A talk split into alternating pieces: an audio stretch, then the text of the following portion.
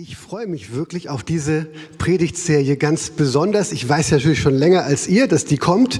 Und wisst ihr, das ist eigentlich genau das, wofür wir als Gemeinde existieren.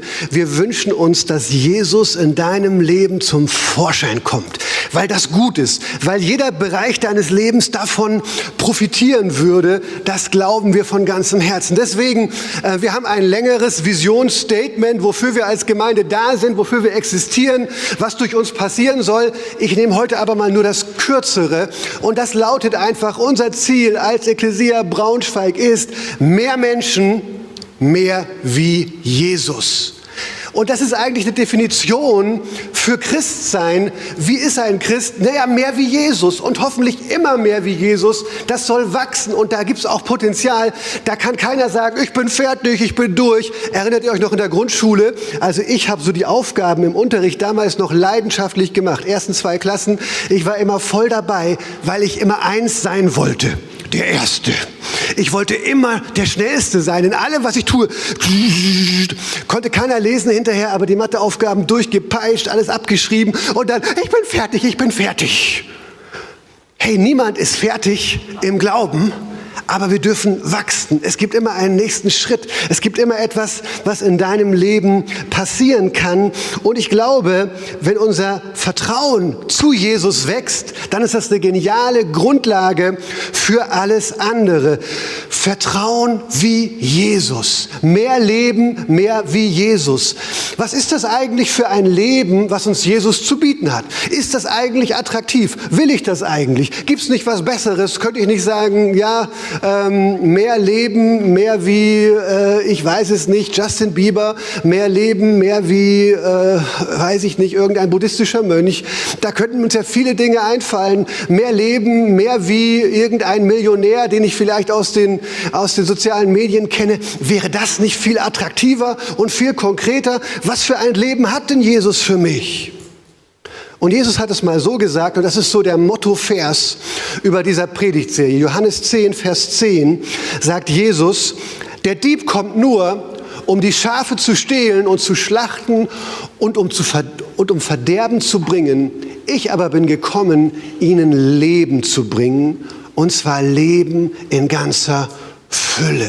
Also welche Qualität von Leben wartet auf mich, wenn ich zu Jesus komme? Leben in ganzer Fülle. Leben so, wie es immer gedacht war, so wie es immer sein sollte. All das, worauf sich meine verborgene Sehnsucht richtet, vielleicht auch im natürlichen Bereich, auf materielle Dinge, auf Geld und so weiter. Das ist eigentlich alles nur ein Ausdruck der Sehnsucht nach diesem Leben. Weil du immer dich nach dem sehnst, wozu Gott dich geschaffen hast. Du kannst Gott gut finden, du kannst ihn wollen, du kannst mit ihm unterwegs sein oder nicht. Dein ganzes Leben, deine ganze Existenz, dein Körper, dein Verstand, deine Seele, sie sehnen sich nach diesem Leben, nach Jesus. By the way, ihr seid noch ein bisschen langweilig, wie ihr da vor mir rumsitzt. Ihr dürft ruhig auch hin und wieder mal Amen sagen, mich anlächeln oder zumindest einigermaßen wach aussehen. Amen. Amen. Ich habe seit drei Wochen keinen Kaffee mehr und ich bin wach. Grüner Tee geht auch. Das mal nur so nebenbei. Und lass mich dir das sagen, wir haben ja oft als Christen so diese Tendenz, ich bin auch noch so aufgewachsen, Glaube heißt, ich muss. Meine Eltern haben mir das gar nicht gepredigt, aber irgendwie ähm, ist man so von seinem Herzen her erstmal äh, qua Geburt gesetzlich. Man denkt immer, ich muss das, ich muss das, ich muss das und wenn ich, dann bin ich und so weiter. Und unser Land ist sowieso immer so leistungsorientiert und das muss gut sein und diese Benchmark muss ich irgendwie erreichen. Boah, dann läuft es. Aber soll ich dir was sagen? Es ist ganz anders. All die Dinge, die Jesus von dir möchte, die will er nur, weil er alles für dich möchte. Alles, was Jesus von dir will, will er deshalb, weil er alles für dich will. Und weil er wirklich sich mit deinem Leben gut auskennt. Danke, Amen. Und weil er wirklich weiß, was dir dient und was gut für dich ist. Amen. Amen. Was ist aber eigentlich Vertrauen? Ich behaupte, keiner von euch ist heute hierher gekommen, ohne schon Vertrauen demonstriert zu haben in seinem Alltag.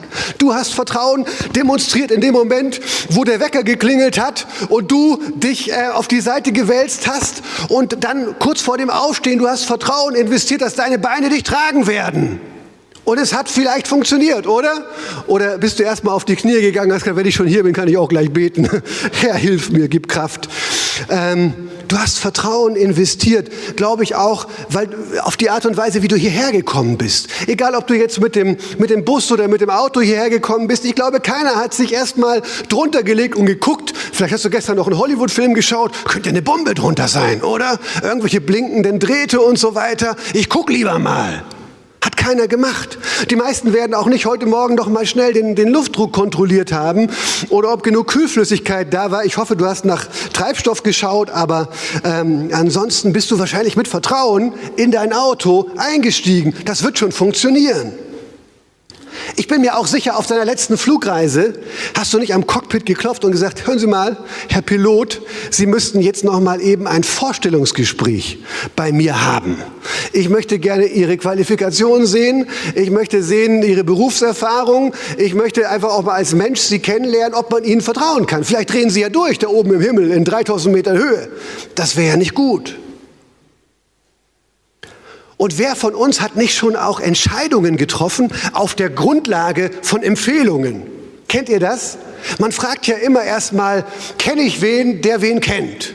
So, vielleicht findest du so deine Autowerkstatt oder ich finde, äh, Mütter finden ganz oft ihre Kinderärzte so, oder habe ich jetzt auch über meine Frau mitbekommen, da fragt man erst mal rum, ja, wo ist denn die, wo ist denn die, wo ist denn die mit ihren Kindern, wo haben sie denn gute Erfahrungen gemacht und am Ende sagst du vielleicht, ich bin jetzt bei dem Kinderarzt und der Mann fragt, warum? Ja, hat Ute mir empfohlen. Und du fragst dich als Mann, dann ist Ute Medizinprofessorin? Ist sie Ärztin? Hat sie irgendeine Ahnung davon? Nein, Ute ist einfach eine gute Freundin. Die mag ihre Kinder, ich mag Ute, deswegen vertraue ich ihr. Oder so funktioniert doch Vertrauen. Hat eine persönliche Ebene irgendwie dabei. Und ich glaube, wir alle, jetzt auch mal nochmal für die Männer, ne, ähm, wir, wir lesen uns doch alle möglichen Rezensionen durch im Internet, oder?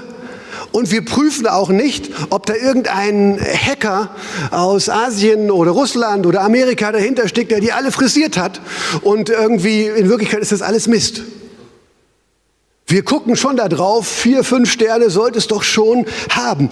By the way, da habe ich mal eine witzige Sache erlebt, habe bei Amazon was bestellt und bekam anderthalb Wochen später einen Brief ähm, und in diesem Brief war ein 50-Euro-Gutschein und wenn ich jetzt auf Amazon eine 5-Sterne-Bewertung hinterlassen würde, dann würden 50 Euro für mich freigeschaltet, ähm, die, mit denen ich dann weiter einkaufen gehen könnte. Wow! Also so kommen scheinbar auch manchmal ähm, Rezensionen im Internet ähm, zusammen. Also Vertrauen würde ich sagen, eigentlich richtet es sich letztlich immer auf Personen. Wir vertrauen uns am Ende irgendwo immer Menschen an und wir vertrauen uns Menschen an, Personen an, bei denen wir ein gutes Gefühl haben. Ich erinnere mich noch an eine Zeit, da hatten wir noch unseren guten alten geliebten Charan, 300.000 Kilometer, 320.000 Kilometer, zwei Liter Benziner, hat so viel Öl wie Benzin gefressen, aber er fuhr, meistens jedenfalls. Aber du musstest schon immer wieder mal irgendwas machen, was dann nicht mehr funktioniert hat. Und eines Tages ging plötzlich der Scheibenwischer nicht mehr. Also nicht der hintere, der ging eigentlich nie, solange wir das Auto hatten, der ging nie. Aber daran gewöhnt man sich und man sagt sich, ja, Transporter fährst du auch, um nach hinten gucken zu können. So what? Aber wenn vorne irgendwann der Scheibenwischer festsitzt, dann denkst du, ja, doch, doch, den brauche ich hin und wieder mal. Besser, ich mache was. Und weil ich natürlich von meinem beruflichen Werdegang ein Einkäufer bin, bin ich ja nicht so jemand, dass ich zu der erstbesten Werkstatt gehe. Ich rufe erst mal überall an, bei vier, fünf Leuten und frage erst mal, wie sieht's aus? Das ist mein Problem. Was denken Sie? Was müsste man da machen? Und so weiter. Und ich telefoniere mit einer Werkstatt nach dem anderen und alle so, ja, kennen wir, es ist kaputt, muss ausgewechselt werden, so und so viele hundert Euros. Und ich dachte, naja, komm, ein noch, ein noch, ein noch.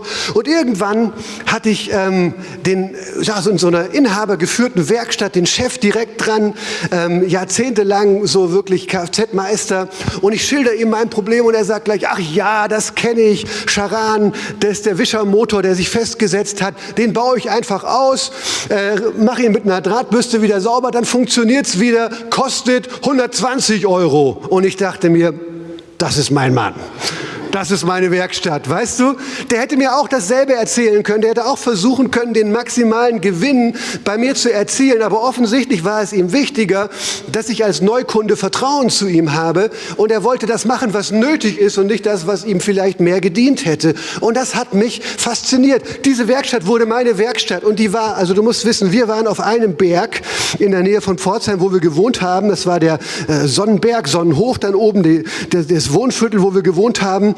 Und die Werkstatt war ein Huchenfeld. Und du musstest jetzt einmal den Berg runter und drüben wieder hoch. Mit dem Auto kein Problem. Aber wir hatten damals immer sehr, waren wir sehr sparsam gelebt, zumindest in manchen Dingen. Und da habe ich immer gedacht, okay, ich bringe das Auto hin und ich laufe den Weg zurück. Und das habe ich wirklich zigmal gemacht, dass ich immer eine Tour und dann musste quer durch den Wald und ich habe mich auch jedes Mal verlaufen irgendwo in diesem blöden Wald, weil dann irgendwann von weitem sieht es immer so so so eindeutig aus, wie man gehen muss, oder? Und dann wenn du in dem Wald bist und du siehst siehst nur noch Bäume und du siehst kein Haus mehr und du siehst nichts mehr sonst, dann denkst du ja, hoffentlich, ne? Hat natürlich auch keinen Kompass dabei und so und habe das aber auf mich genommen, jedes Mal entweder eine Stunde hin, um ihn abzuholen oder eine Stunde zurück, wenn ich ihn hingebracht hatte, weil ich einfach zu dieser Werkstatt Vertrauen hatte, oder? Interessant, was Vertrauen mit uns machen kann. Und ich glaube, dass es so wichtig ist, das mitzunehmen, auch von diesem Bibelvers, den wir gelesen haben. Jesus ist gekommen, um Leben zu schenken und Leben in Fülle. Und deswegen darfst du ihm wirklich vertrauen, weil er die besten Gedanken über dein Leben hat. Hammermäßige Gedanken, bessere Gedanken, als du über deinem eigenen Leben selbst hast. Jesus ist gekommen, um Leben zu bringen, Leben in ganzer Fülle, Leben im Überfluss. Und das Geniale ist, dass bei Jesus irgendwie alles besser funktioniert. Wir kennen das oft, ne? dass wenn wir was Gutes für uns wollen, dass dann manchmal andere Dinge drunter leiden oder dass andere Menschen drunter leiden oder wenn ich meine Freizeit brauche und mein Fitness und alles Mögliche und so weiter, da kann schnell meine Familie drunter leiden. Wenn ich im Job alles gehen will, 100 Prozent geben will, 150 Prozent geben will, dann kann meine Familie auch drunter leiden oder meine Ehe oder was auch immer. Irgendwie ist es viele, viele Dinge funktionieren nur so. Du, du, du, du, äh, ja, du kriegst eine Sache, aber es kostet dich eine andere. Und ich glaube, bei Jesus ist es schon so, dass du auch etwas einsetzt. Aber was ich genial finde, ist das, was du im Vertrauen auf Jesus bekommst, dient nicht nur dir selbst, sondern es dient auch anderen Menschen. Weil Jesus so denkt. Weil Jesus immer, immer will, auch durch das Vertrauen, was er in dir weckt, dich auch immer zu einem Diener machen möchte. Zu einem, der seinen Nächsten liebt. Zu einem, der Menschen ermutigt, der Menschen wertschätzt, der seine Feinde liebt, der, der, der, äh, der Böses mit Gutem vergilt und all diese Dinge. Und ich glaube, in diesem Sinne ist das Reich Gottes, das Reich von Jesus einzigartig auf dieser Welt. Schau dir mal die großen Strömungen an, die wir vielleicht haben, auch in unserer Welt. Da ist einerseits der Kapitalismus oder wir sorgen für Wohlstand. Leistung wird belohnt. Im Prinzip sind das doch gute Ziele, oder? Ist doch nicht schlecht, hört sich doch gut an.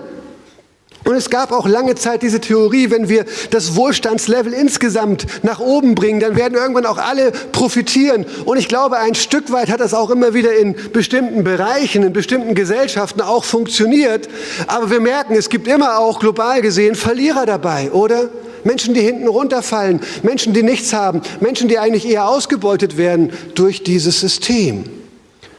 Das andere Ende der Skala, der Kommunismus oder wir schaffen eine Welt mit gleichen Voraussetzungen für alle. Und ich finde, das ist ein geniales Ziel, oder? Also ich finde das, find das gut. Ich meine, die Grundgedanken, die Bilder, interessanterweise hat ja sowieso, haben Marx und Engel ja, Engels ja aus der Bibel, aus den, den, den späten Propheten insbesondere im Alten Testament. Aber dann sagen sie weiter in ihrer Theorie, bevor das, bevor das möglich ist, sozusagen, dass wir alle in Gleichheit, Freiheit, Brüderlichkeit und so weiter ähm, leben, da müssen wir allerdings ähm, mindestens mit List und notfalls auch mit Gewalt die bestehende Ordnung stürzen.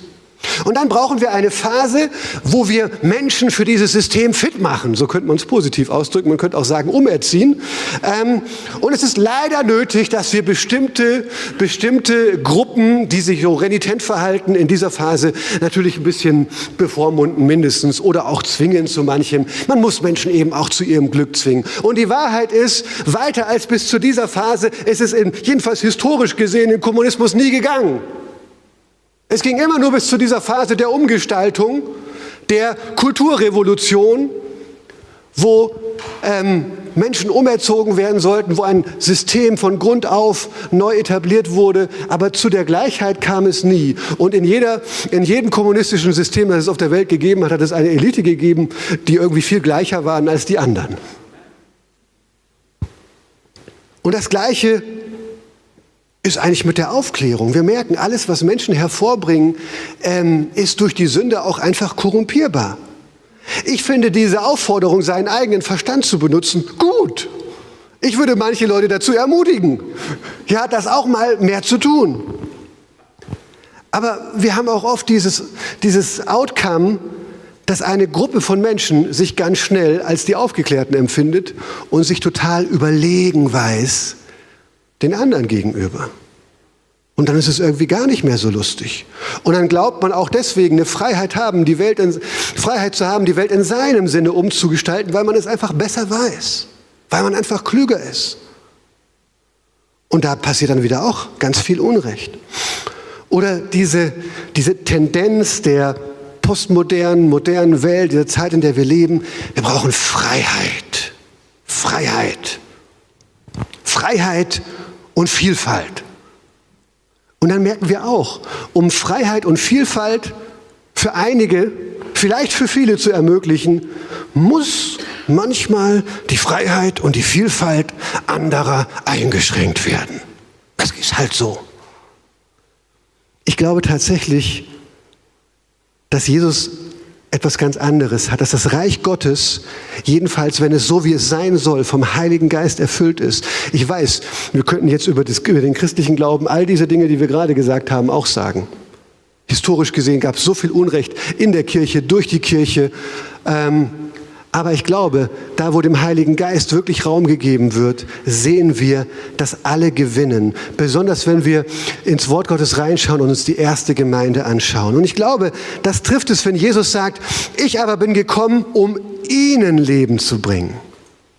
Wir hören das ja so schnell, individuell. Jesus ist gekommen, um mir Leben zu bringen. Oh, das hört sich gut an. Mm, mir. Und er sagt aber ihnen. Und das ist interessant. Jesus hat immer wirklich auch eine Gruppe im Blick. Jesus hat letztlich die ganze Welt im Griff. Er ist der Erfinder des Lebens. Er ist das Leben. Er hat und kennt keine schlechten Motive. Er legt sein Leben nieder, damit du Leben haben darfst. Wow. Und wie kommen wir jetzt an dieses Leben ran? Und das ist letztlich das, worum es geht in dieser ersten Predigt, in dieser Predigtserie. Wir kommen an dieses Leben durch Vertrauen. Mehr Leben, mehr wie Jesus heißt mehr Vertrauen wie Jesus. Vertrauen wie Jesus. Wenn wir vertrauen wie Jesus, dann entfaltet sich auch das Leben von Jesus in uns und durch uns. Und dann gewinnen alle. Und du bist wirklich dafür designt, du bist dafür geschaffen, Jesus zu vertrauen, an ihn zu glauben, ihn wirklich als Halt und Fundament in deinem Leben zu haben. Das ist die einzige Art, wie menschliches Leben funktioniert. Du bist so geschaffen, der Erfinder, der Designer hat es so eingerichtet. Und solange dieses Vertrauen zu Jesus dein Leben nicht prägt, mehr als alles andere, da fehlt dir noch dieses Leben, diese Fülle, die er dir geben möchte. In Hebräer 11, Vers 6 lesen wir deshalb, und ohne Glauben ist es unmöglich, Gott zu gefallen. Wer zu Gott kommen will, muss glauben, dass es ihn gibt und dass er die belohnt, die ihn aufrichtig suchen. Hier in Hebräer 11 wird viel über den Glauben ausgesagt. In Hebräer 11, Vers 1 heißt es, Glaube ist eigentlich ein Überzeugtsein von Dingen, die man nicht sieht. Ich glaube, dass das, was ich sehe, das, was ich berühren kann, alles, was ich mit, mit meinen menschlichen Sinnen und mit wissenschaftlichen Methoden erforschen kann, dass es nicht alles ist, sondern ich glaube, dass Gott dieses Universum so eingerichtet hat, dass man ihn selbst, die Quelle des Lebens, den, der sozusagen der Schöpfer des Gemäldes ist, der diese Welt geschaffen hat, man kann ihn nicht einfach nur in dem Gemälde wahrnehmen, jedenfalls nur in einer begrenzten Art und Weise. Paulus sagt, ja, das gibt uns einen Eindruck von seiner Größe und von seiner Schönheit, geschildert. Wir können eigentlich nicht auf diese Welt und ihre Vielfalt schauen, ohne, ohne nach Gott zu fragen. Aber wirklich in, in, seiner, in seiner Fülle ihn wahrzunehmen, das funktioniert nur durch Glauben. Und Glaube sieht die unsichtbare Dimension hinter der sichtbaren. Und Glaube weiß, dass die unsichtbare Dimension Gottes die wirklich entscheidende Dimension ist. Glaube weiß, dass die unsichtbare Wirklichkeit Gottes in Wirklichkeit alles bestimmt in der sichtbaren Welt. Das ist Glaube. Und ohne diesen Glauben, ohne dieses Vertrauen in einen unsichtbaren Gott, der die Welt geschaffen hat und der sie beherrscht, ohne diesen Glauben, dass dieser unsichtbare Gott dann sich durch Jesus uns offenbart hat. Deswegen, Gott hat sich nicht so in das Gemälde äh, äh, hineingegeben, dass du ihn darin finden kannst, so wie er ist, in all seiner Fülle, in aller Klarheit. Aber er hat dir eine lebendige Person gegeben, in der er sich offenbart. Und das ist Jesus Christus. Das ist der Grund, warum auch der christliche Glaube anders ist als jeder andere Glaube, weil wir glauben, dass einer aus der unsichtbaren Realität in die sichtbare Realität gekommen ist und im Sichtbaren das Unsichtbare demonstriert hat. Das ist der Glaube, den wir als Christen haben. Und ohne diesen Glauben kann man Gott nicht gefallen. Aber dieser Glaube ist ein total positiver Glaube. Habt ihr gesehen, was wir gelesen haben in diesem Vers Hebräer 11, Vers 6? Wir haben einmal gelesen, ohne Glauben ist es unmöglich, Gott zu gefallen. Wer zu ihm kommen will, muss glauben, dass es ihn gibt. Und dann aber auch, dass er die belohnt, die ihn aufrichtig suchen. Wir haben manchmal so diesen Eindruck, dass wir sagen, oh, ich bin so demütig, Gott, ich will gar nichts von für mich. Das ist ja wie, oh, jetzt letzte Woche habe ich noch gesagt, ich habe immer Angst, hat mir jemand gesagt, dass du da runterfällst. Jetzt war es fast so weit. Ähm, aber ähm, ich vertraue. ja. Ähm, wo war ich jetzt, Freunde? Jetzt äh, Belohner, genau. Ich, so kann man auch rausfliegen aus seiner Predigt. Ne? Buchstäblich. Okay, müssen glauben, dass er denen, die ihn aufrichtig suchen, ein Belohner ist. Hey, wir müssen nicht so demütig sein, dass wir sagen, ach Gott, wir brauchen gar nichts die, von, äh, von, dir. Sondern wir sagen, nein, wir, wir, wir tun, was wir tun, wo wir Gott dienen, wo wir ihn suchen und so weiter. Wir tun es schon, um von ihm belohnt zu werden. Aber das ist das Entscheidende, von ihm belohnt zu werden. Hey, ich tue, was ich tue, nicht in erster Linie, um dein Ja zu bekommen. So kann ich nicht leben viel zu anstrengend. Ich tue, was ich tue, nicht in erster Linie, um das Ja von den Menschen um mich herum zu bekommen, von der Gesellschaft, von meinem Arbeitgeber, von was auch immer. Ich tue es, weil Gottes Ja über meinem Leben steht. Und ich suche das Leben nicht in erster Linie durch all die Dinge, die angenehm sind, die Gott auch irgendwie, ja, hineingegeben hat in diese Welt, dass ich sie genießen darf. Aber ich suche zuerst ihn und ich weiß, alles, was ich genieße, ist nur ein Ausdruck von dem höchsten Genuss. Und das ist Gott selber. Ich bin geschaffen geschaffen, um ihn zu genießen, für immer zu genießen. Er ist das Leben, was ich suche. Und ich darf erwarten, dass er mich belohnt. Und natürlich, da wo ich ihn suche, wo ich von ihm belohnt werde, haben diese, hat diese Belohnung auch auch Auswirkungen auf mein Leben, auf Versorgung, ja, auch im materiellen, auf Versorgung in Beziehungen, auf Versorgung im Geistlichen in allererster Linie, auf eine Freude, die sich im Lobpreis und so weiter entfaltet. Das will ich alles auch. Wow.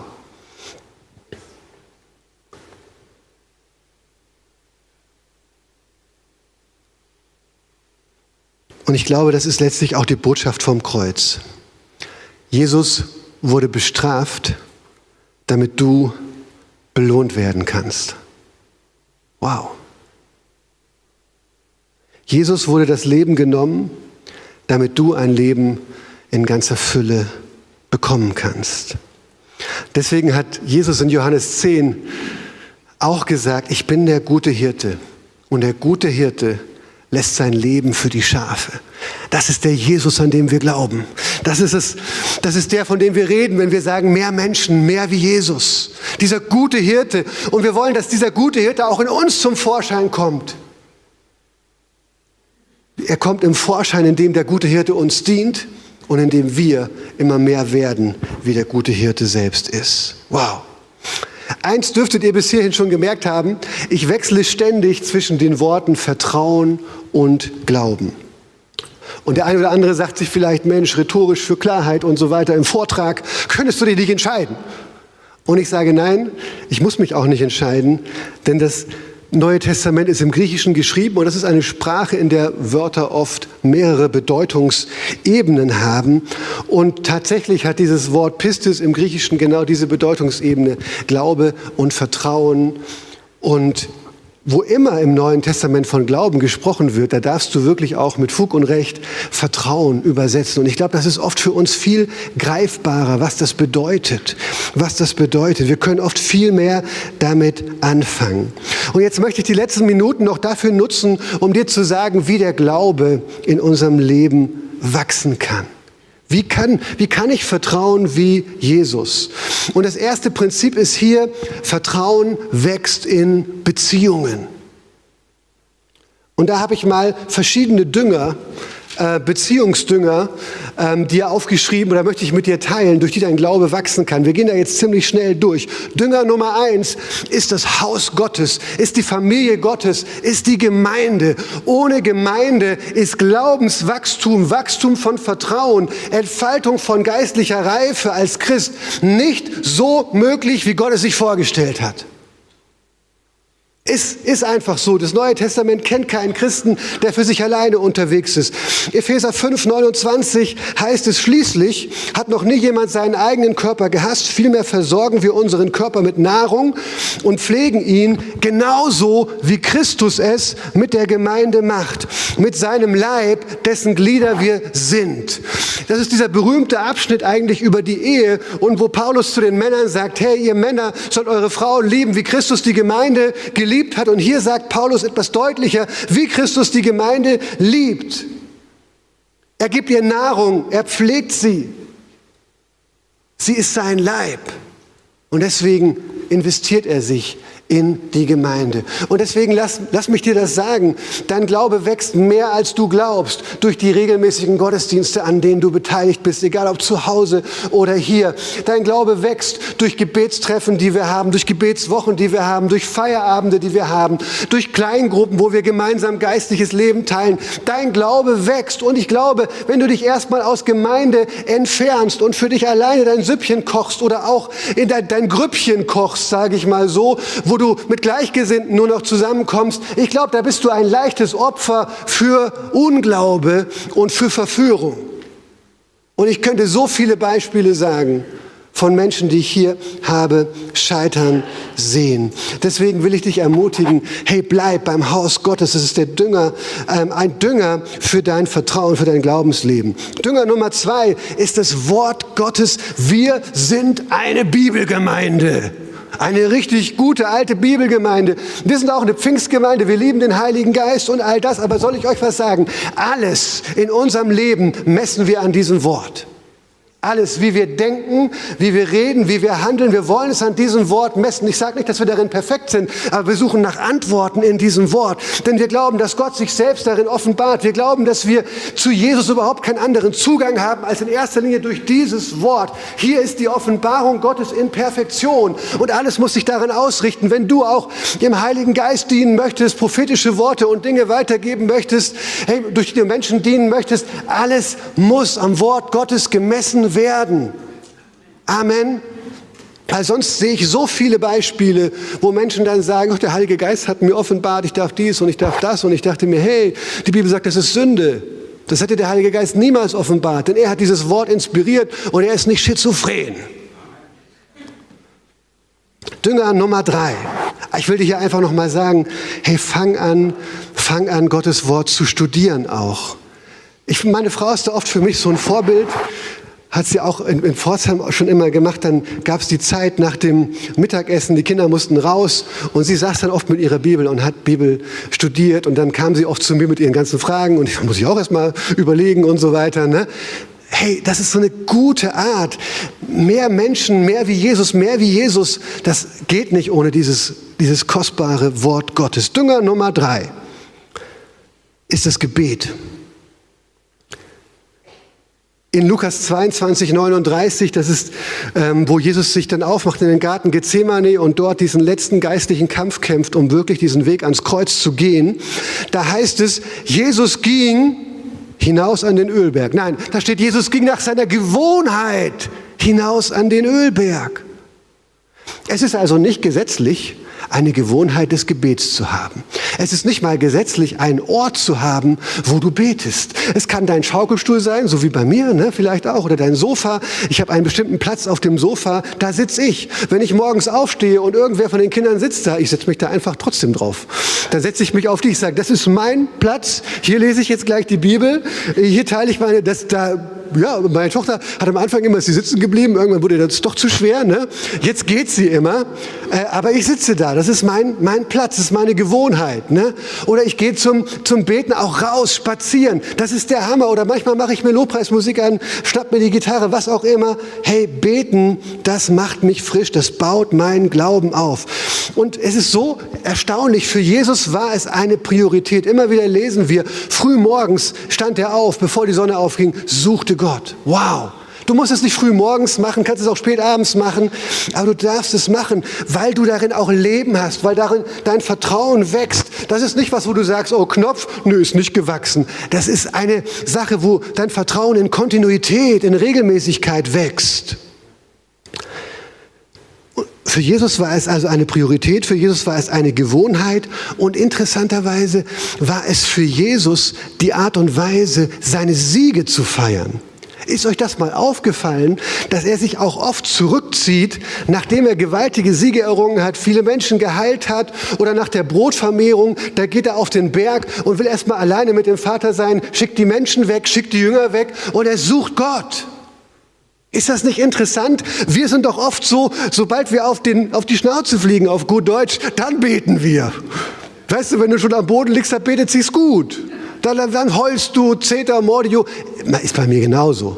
Ist bei mir genauso. Aber ich finde das so cool, dass Jesus auch gerade mit seinen Siegen direkt zu seinem himmlischen Vater geht und er feiert die und er ehrt Gott dafür und er, ich, er, sorgt dafür, dass ich, dass ich ihm Dinge nicht zu Kopf steigen und er sorgt dafür, dass auch die Siege nicht dazu führen, dass er vom Weg abkommt, weil so oft sagen die Leute, oh Jesus, sind schon wieder hunderte von Leuten da, du musst noch mal hier predigen und Jesus sagt, nee, nee, meine Aufgabe ist überall, alle Dörfer, alle Orte, ich bin weg. Er behält seinen Fokus auch im Gebet. Wow. Hey, und wir haben hier immer wieder auch Gebetserhörungen, auch nach dem Gottesdienst, wenn wir beten. Ähm, eine junge Frau aus unserer Gemeinde, weiß ich noch ganz genau, als sie ziemlich frisch hier in der Gemeinde war, ähm, haben das Gebetsteam auch mit ihr gebetet für einen Job. Und mittlerweile ist sie in diesem Job. Und es ist dadurch auch echt in eine Freude, Stabilität reingekommen in ihrem Leben. Und Gott greift ein. Gott erhört Gebet. Und in dem Fall war es nicht so leicht, an einen Job zu kommen. Aber Gott kann es tun. Dünger Nummer vier. Geschenke des Heiligen Geistes, Gaben des Heiligen Geistes. Ich will mal nur auf zwei eingehen, eigentlich nur als auf eine, aber die zweite kommt hier in dem Bibelvers auch mit oder in den Versen, die ich lesen möchte, auch mit durch. Deswegen nehmen wir kurz beide. 1. Korinther 14, 4. Und falls du mit diesem Thema Geistesgaben und so nicht viel am Hut hast, noch nicht viel dazu gelesen hast im Wort Gottes, gerade noch überfordert bist, konzentriere dich ruhig erstmal auf die Dünger, die du verstanden hast, mit denen du was anfangen kannst. Und für alle Leute, die sagen, boah, das interessiert mich, ähm, seid hier jetzt kurz dabei.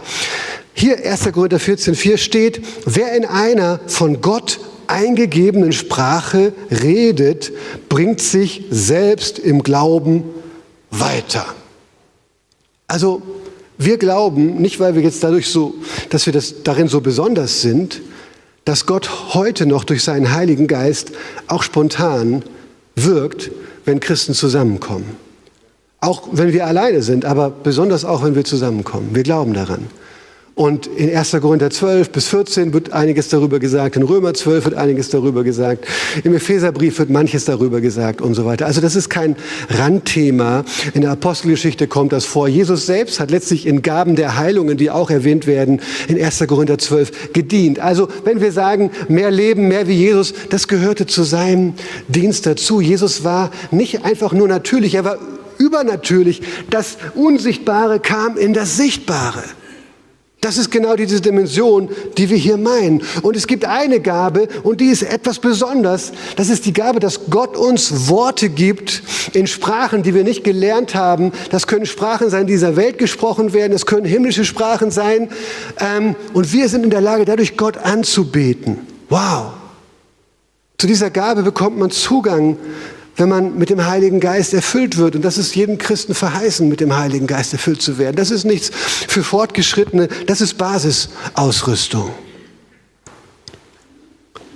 Und hier heißt, und das ist die einzige Gabe, über die das so heißt, dass wer sich, wer in, in, in diesen Sprachen, in diesen himmlischen Sprachen, gottgeschenkten Sprachen redet, wer das regelmäßig tut, das ist damit gemeint, auch von, wie hier die, die Grammatik gebraucht wird, der baut seinen eigenen Glauben auf. Wow, eine coole Möglichkeit. Und das ist so genial, weil Paulus sagt über diese Gabe, das bedeutet nicht einfach mit dem Verstand zu beten, sondern im Geist zu beten. Da ist es der Heilige Geist in dir, der uns Worte gibt und wir beten immer in Perfektion, was wir sonst zugegeben oft, oft nicht tun.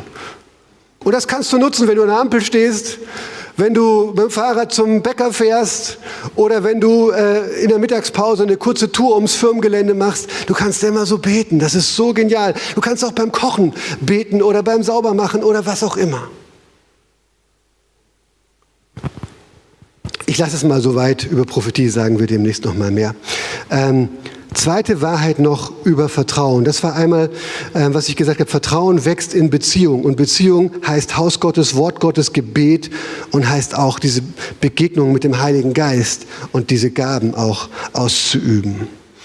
Und zweitens wächst Vertrauen auch durch Vertrauen. Klingt jetzt vielleicht komisch, ist aber trotzdem wahr. Vertrauen wächst durch Vertrauen. Was meine ich damit? Ähm, wenn du dir überlegst, dass du etwas für deinen Körper tun möchtest. Sagst du, könnte, meine Muskeln könnten etwas größer werden, ja, ähm, oder etwas definierter oder was auch immer, oder ich müsste mal was für meinen Rücken machen oder so. Da würdest du ja nicht so vorgehen, dass du sagst, hey, ich gehe irgendwann ins Fitnessstudio, wenn mein Körper perfekt ist. Sondern du gehst ja ins Fitnessstudio, weil dein Körper schwach ist. Und du fängst an zu trainieren und durch Training wachsen die Muskeln. Ja, und dann erholen sie, was dann diese Erholungsphase und dann wachsen sie. Und das ist, das ist ja, wie es auch im Geistlichen tatsächlich ist. So, jedes Mal, wenn wir uns entscheiden, Gott zu vertrauen, dann wächst unser Vertrauen auch. Jedes Mal, wenn wir uns entscheiden, eine Situation den, mit den Augen Gottes zu sehen, dann wächst unser Vertrauen. Jedes Mal, wenn wir Vertrauen einsetzen und erfahren, wie Gott sich zu unserem Vertrauen, zu unserem Glauben stellt, dann werden wir ermutigt und wir können zurückschauen und irgendwann sehen wir, boah, Gott ist auch in dem mit mir. Ich finde das so interessant, ja. Ähm, so am Anfang, als ich das erste Mal so vor 500 oder dann auch vor 1000 Leuten mal gesprochen habe, das habe ich jetzt nicht oft getan, aber hier und da mal, ja, da war das so ein Riesending und du dachtest dir, oh, pfuh, und du betest wie ein Weltmeister und du hast echt ein bisschen Panik und machst bloß nichts verkehrt und so weiter. Aber soll ich euch was sagen? Wenn du das ein paar Mal gemacht hast, ist das gar nicht mehr so schlimm. Weil du irgendwann gelernt hast, dass Gott auch da mit dir ist und dass er dich auch für das ausrüstet und dir gibt, was du brauchst. Und dann sagst du, okay, das kann ich machen. Und dann sagst du vielleicht irgendwann, okay, wenn das Angebot jemals kommen sollte, ich wäre auch bereit, mal vor 10.000 Leuten zu sprechen, weil wenn Gott mich für 1.000 versorgt hat, kann er mich doch zumindest potenziell auch für 10.000 versorgen. Und so kann Glaube wachsen, indem wir einfach anfangen, ihn einzusetzen. Ich weiß noch, wie wir mal, wie wir in Litauen waren und dort gab es so ähm, einen Wettkampf, den wir veranstaltet haben mit den Jugendlichen dort im Dorf und wir wollten um den Sportplatz so äh, 50 Runden laufen ne? und wer dann der Gewinner ist, so bisschen die Deutschen gegen die Litauer und so. Ich glaube auf jeden Fall, die Litauer haben uns fertig gemacht, wir hatten keine Chance.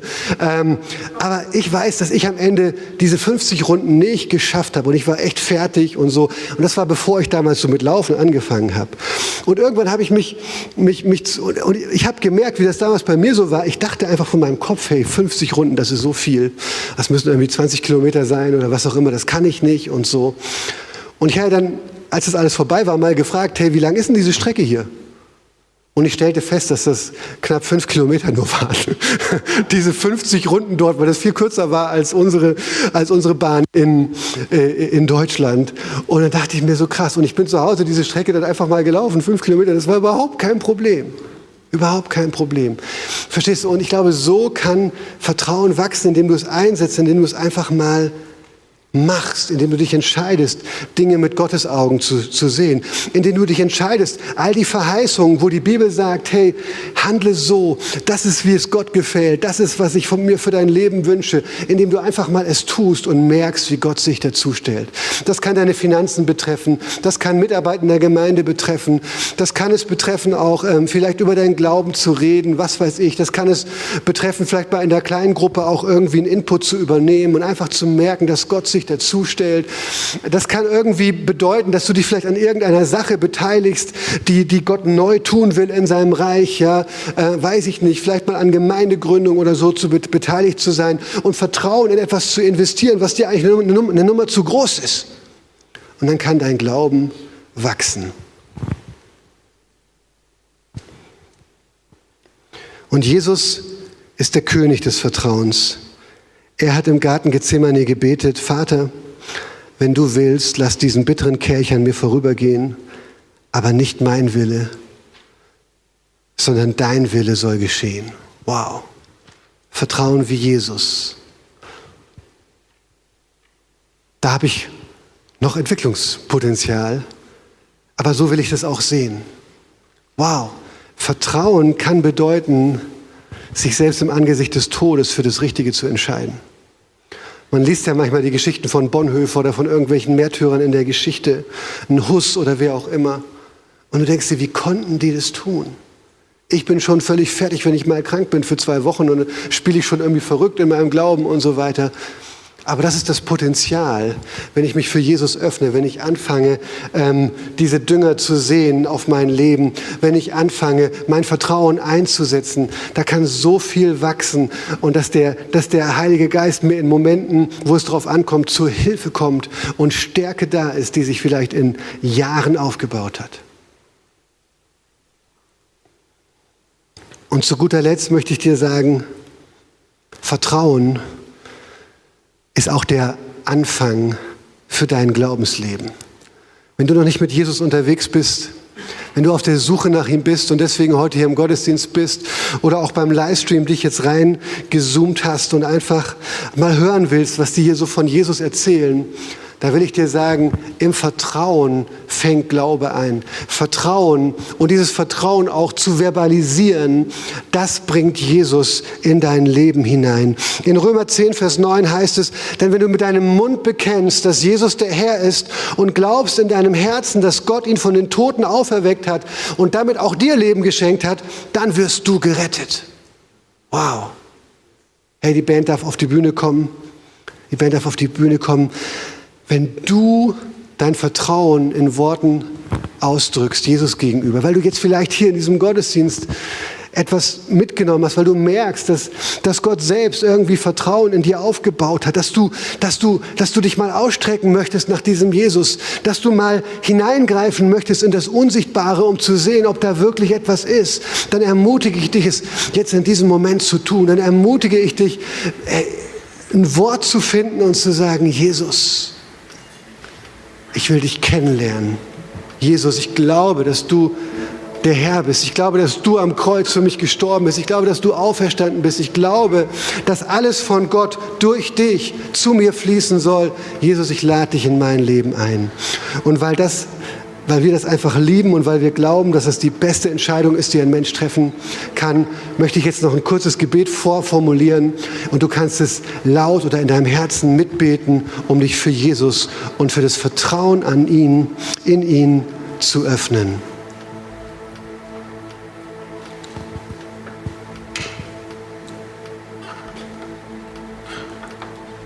Jesus Christus, darfst mitbeten. Jesus Christus, ich vertraue, dass du selbst der unsichtbare Gott bist, der sichtbar geworden ist für uns Menschen. Jesus, ich vertraue darauf, was du am Kreuz für mich getan hast. Jesus, ich vertraue darauf, dass du für meine Sünde, für meine Vergangenheit, für meine Scham und meine Schuld gestorben bist. Jesus, ich vertraue darauf, dass du auferstanden bist von den Toten. Und dass durch dein Leben in mir auch ich, wenn ich sterbe, auferstehen werde zu neuem Leben.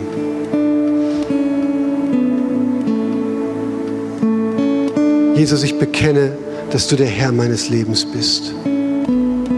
Komm und erfülle mich. Komm und sei mein Herr.